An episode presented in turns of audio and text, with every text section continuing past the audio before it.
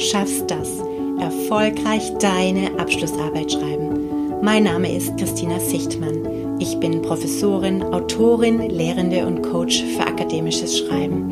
Und mit diesem Podcast gebe ich dir Insider-Tipps für deine Bachelor-, Master- oder Doktorarbeit. Ja, klar schaffst du das, ganz ohne Stress und Schreibblockaden und dafür mit jeder Menge Spaß am Schreiben. Vertrau deinen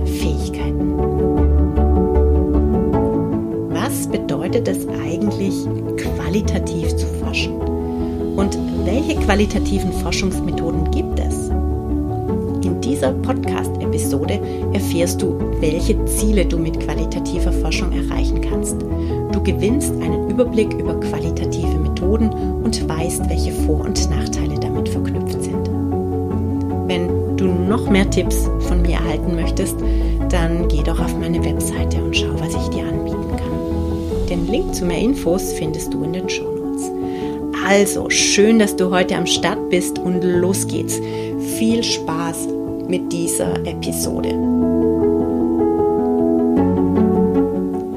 In meiner letzten Podcast-Episode war mein wichtigster Tipp für dich, dass es nicht darauf ankommt, dass du bereits Experte in einer Methode bist, um sie anwenden zu können. Es geht vielmehr darum, dass du einen guten Überblick über die Forschungsmethoden hast, damit du aus dem ganzen Blumenstrauß aus Möglichkeiten die richtige Methode für deine Forschungsfrage auswählen kannst. Die heutige Podcast-Episode dreht sich um qualitative Forschungsmethoden. Ich antworte auf all die Fragen, die mir zum Thema qualitative Methoden immer wieder gestellt werden. Also, erste Frage. Was ist das Ziel qualitativer Forschungsmethoden? Wie der Begriff bereits impliziert, dann geht es bei qualitativer Forschung um die Qualität der Ergebnisse und nicht um die Quantität. Qualitative Forschung kommt dann zur Anwendung, wenn du ein Thema im Detail erkunden möchtest. Es geht nicht darum, repräsentative Aussagen zu machen, sondern eher um Zusammenhänge, Wirkungen und Arten von Variablen zu entdecken. Wenn du meine Podcast-Folge zu den Typen von Forschungsfragen angehört hast, dann kannst du jetzt schon den Zusammenhang herstellen zwischen explorativen Forschungsfragen, die sehr häufig mit qualitativen Forschungsmethoden untersucht werden. Qualitative Forschung kommt dann zum Einsatz, wenn wenig Literatur, also wenig Erkenntnisse über einen Sachverhalt existieren. Das Ziel qualitativer Forschung ist häufig Theorieentwicklung im Gegensatz zur Theorienüberprüfung, die bei quantitativer Forschung im Mittelpunkt steht. Es geht darum, möglichst vielfältige und tiefgehende Einsichten bezüglich des Untersuchungsphänomens zu erhalten. Qualitative Forschung erlaubt also mehr in die Tiefe zu gehen und ist dann angebracht, wenn du das ganze Spektrum eines Phänomens beleuchten möchtest, also auch mehr in die Breite gehen möchtest. Ein Beispiel. Stell dir vor, du möchtest die Herausforderungen beim Homeschooling während des Lockdowns aus Sicht von Müttern untersuchen. Ein Thema, das brandaktuell ist. Es handelt sich um ein Thema mit wenig Literatur. Deshalb ist es schwer, dass du Antwortkategorien vorgibst. Die Situation des Homeschoolings hatten wir bis dato nicht in der Geschichte. Also wissen wir nicht wirklich etwas über die Herausforderungen, mit denen Mütter während des Lockdowns konfrontiert waren. Auf der Grundlage qualitativer Forschung kannst du erst einmal eine Sammlung aller möglichen Herausforderungen machen. Es kommt dabei nicht darauf an, welche Herausforderungen besonders oft genannt werden, sondern erst einmal darum, das gesamte Spektrum an Herausforderungen aufzudecken. Dann kannst du natürlich auch noch in die Tiefe gehen und nach den Gründen fragen, warum eine Herausforderung eine Herausforderung darstellte. Ein weiteres Kennzeichen qualitativer Forschung ist, dass der Forschungsprozess gering strukturiert ist. Mit anderen Worten, folgt die Untersuchung nicht genau festgelegten Schritten. Forschende legen sich zwar häufig einen Untersuchungsplan zurecht, zum Beispiel mit einem halb strukturierten Interviewerleitfaden. Dieser dient aber in der Regel nur als Orientierungshilfe und als Gedächtnisstütze, damit während eines Interviews oder einer Beobachtung nichts Relevantes vergessen wird. Wenn du beispielsweise ein Tiefeninterview führst, dann sollte das Ziel ein tiefes Gespräch sein, in dem du individuell auf die Probandinnen eingehst und nicht ein Abarbeiten der Fragen auf dem Interviewerleitfaden. Es kann auch durchaus sein, dass das Untersuchungsinstrument während der Erhebung angepasst wird. Eine weitere Frage, die mir häufig gestellt wird, ist, wie groß sollte die Stichprobe bei qualitativen Untersuchungen sein? Die Stichprobengröße ist in der Regel eher klein. Es geht ja nicht um Repräsentativität, sondern du willst etwas im Detail erkunden. Du solltest so lange Daten erheben, bis du keine neuen Erkenntnisse mehr bekommst. In unserem Beispiel mit dem Homeschooling wären also etwa so viele Interviews notwendig, bis du das Gefühl hast, die Probandinnen wiederholen sich und du hast wirklich alle Herausforderungen erfasst. Wenn du hier genau hinhörst, dann wirst du auch sehen, dass ich nichts davon halte, Vorgaben hinsichtlich der Stichprobengröße bei qualitativen Untersuchungen zu machen.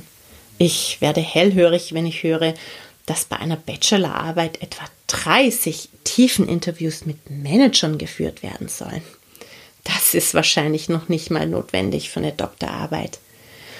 Manchmal kommst du bereits mit zwei bis drei Beobachtungen oder Interviews zu sehr guten Ergebnissen.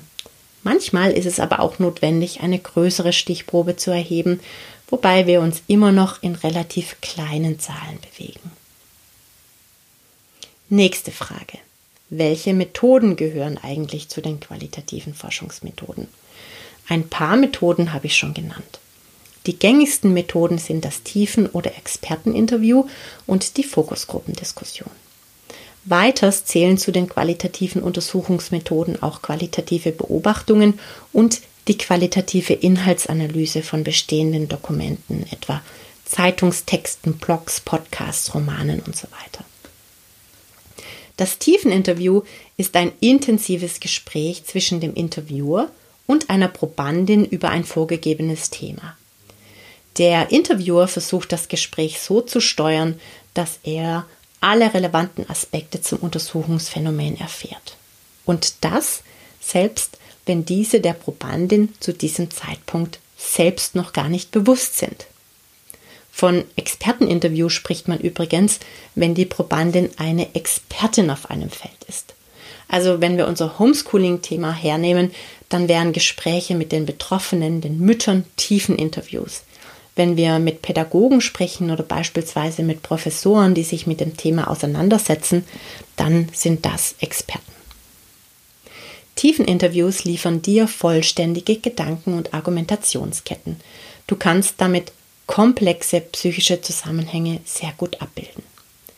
Du kannst selbst Informationen bekommen, die den Probanden ohne das Interview nicht bewusst geworden wären.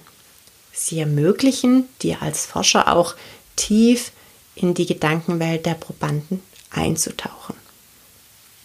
Tiefeninterviews haben also viele Vorteile.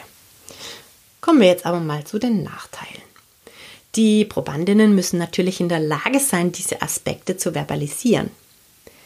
Der Aufwand in Bezug auf Zeit und Kosten ist bei tiefen Interviews auch relativ hoch und häufig sind die Ergebnisse unübersichtlich, schlecht vergleichbar und natürlich aufgrund der kleinen Anzahl an Probandinnen auch nicht generalisierbar. Die Anforderungen an die Interviewer sind ziemlich hoch. Wenn ein Studierender zu mir kommt und sagt, er möchte qualitative Interviews führen im Rahmen seiner Abschlussarbeit, weil das sei ja einfacher, muss ich sagen, das stimmt nicht. Sowohl in der Interviewführung als auch in der Auswertung sind qualitative Verfahren sehr viel schwerer als quantitative Verfahren. Zwar benötigen sie weniger Vorbereitungsaufwand und vermeintlich weniger Fähigkeiten in Bezug auf Fragebogengestaltung und Statistik. Aber nicht selten sehe ich schlecht geführte Interviews ob der mangelnden Erfahrung auf Seiten der Studierenden und verzweifelte Gesichter ob der Datenmengen und der komplexen Aufgabe, eine Struktur in diese zu bringen. Eine weitere qualitative Untersuchungsmethode sind Fokusgruppendiskussionen. Dabei diskutiert ein Moderator mit fünf bis zehn Teilnehmerinnen über ein vorgegebenes Thema. Auf der Grundlage einer Gruppendiskussion kann man pro Teilnehmer zwar nicht so sehr in die Tiefe gehen wie bei einem tiefen Interview, aber die Teilnehmerinnen können sich gegenseitig stimulieren in Bezug auf die Reflexion und Äußerungen in der Gruppe. Meist vergessen die Teilnehmerinnen durch den Diskussionscharakter auch, dass sie sich in einer Untersuchungssituation befinden und empfinden die Gesprächssituation natürlicher und haben weniger Hemmungen, sich zu äußern. Allerdings gelten auch hier die Nachteile, die ich bereits für die tiefen Interviews genannt habe. Es bedarf einer erfahrenen und kompetenten Moderation, das ist für Studierende natürlich häufig schwierig, dass sie das in der Regel zum ersten Mal machen. Und auch hier gibt es am Ende Unmengen von Daten, die kodiert werden müssen. Außerdem ist es relativ schwierig, verschiedene Teilnehmer zur selben Zeit am selben Ort in einer Gruppendiskussion zusammenzufassen. Also die Rekrutierung von Probanden ist auch ziemlich schwierig.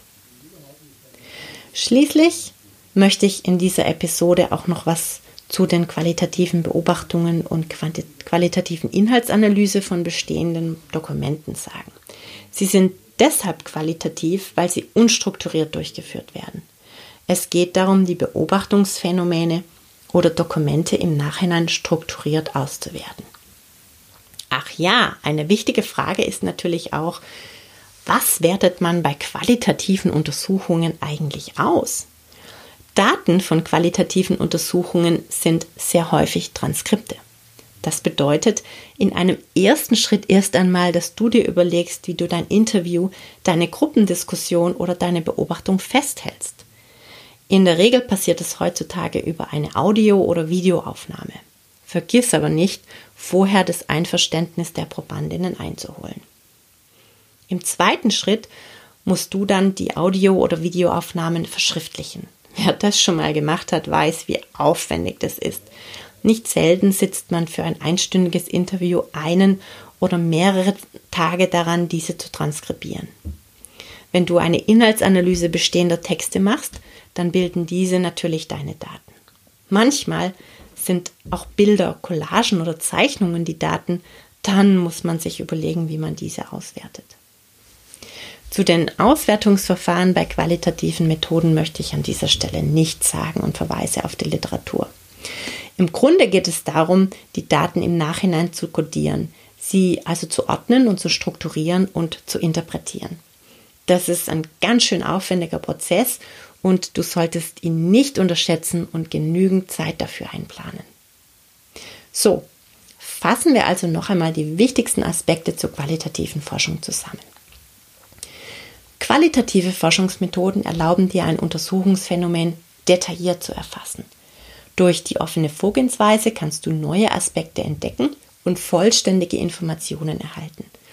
Wenn du eine explorative Forschungsfrage hast, dann mündet diese häufig in einer qualitativen Untersuchung. Qualitative Forschungsmethoden sind sehr flexibel und können im Forschungsprozess noch einmal angepasst werden. Du hast die Möglichkeit, beim Probanden nachzufragen, bei Unklarheiten, denn sie sind häufig interaktiv. Allerdings sind qualitative Verfahren häufig zeit- und kostenintensiv. Du darfst nicht nur die Zeit der Vorbereitung und der Durchführung berücksichtigen, sondern auch die Zeit, die für die Transkription und Auswertung der Daten benötigt wird. Die Auswertung ist häufig sehr aufwendig und nicht so einfach, wenn du so etwas noch nie gemacht hast die Anforderungen an die Befragten, aber vor allem an die Forschenden, äh, wenn sie als Interviewer oder Moderatoren fungieren, sind sehr hoch. So, jetzt hast du einen guten Überblick über den Zweck von qualitativer Forschung, über die Herangehensweise, die Auswertung und die Vor- und Nachteile. Willst du noch mehr Tipps von mir für deine Abschlussarbeit? Dann schau doch auf meiner Webseite und auf meiner Facebook-Seite vorbei. Vielleicht brauchst du ja ein wenig mehr Unterstützung im Schreibprozess, dann ist für dich vielleicht mein Online-Kurs mit kreativen Schreibmethoden kompetent zur Abschlussarbeit interessant. Ich zeige dir, wie du besser und schneller schreiben kannst und führe dich durch alle Phasen deiner Abschlussarbeit. Die Links dazu findest du in den Show Notes. Ich freue mich riesig, dass ich dich bei deiner Abschlussarbeit unterstütze anderen schreiben. Du schaffst das. Tschüss, Baba und Adele.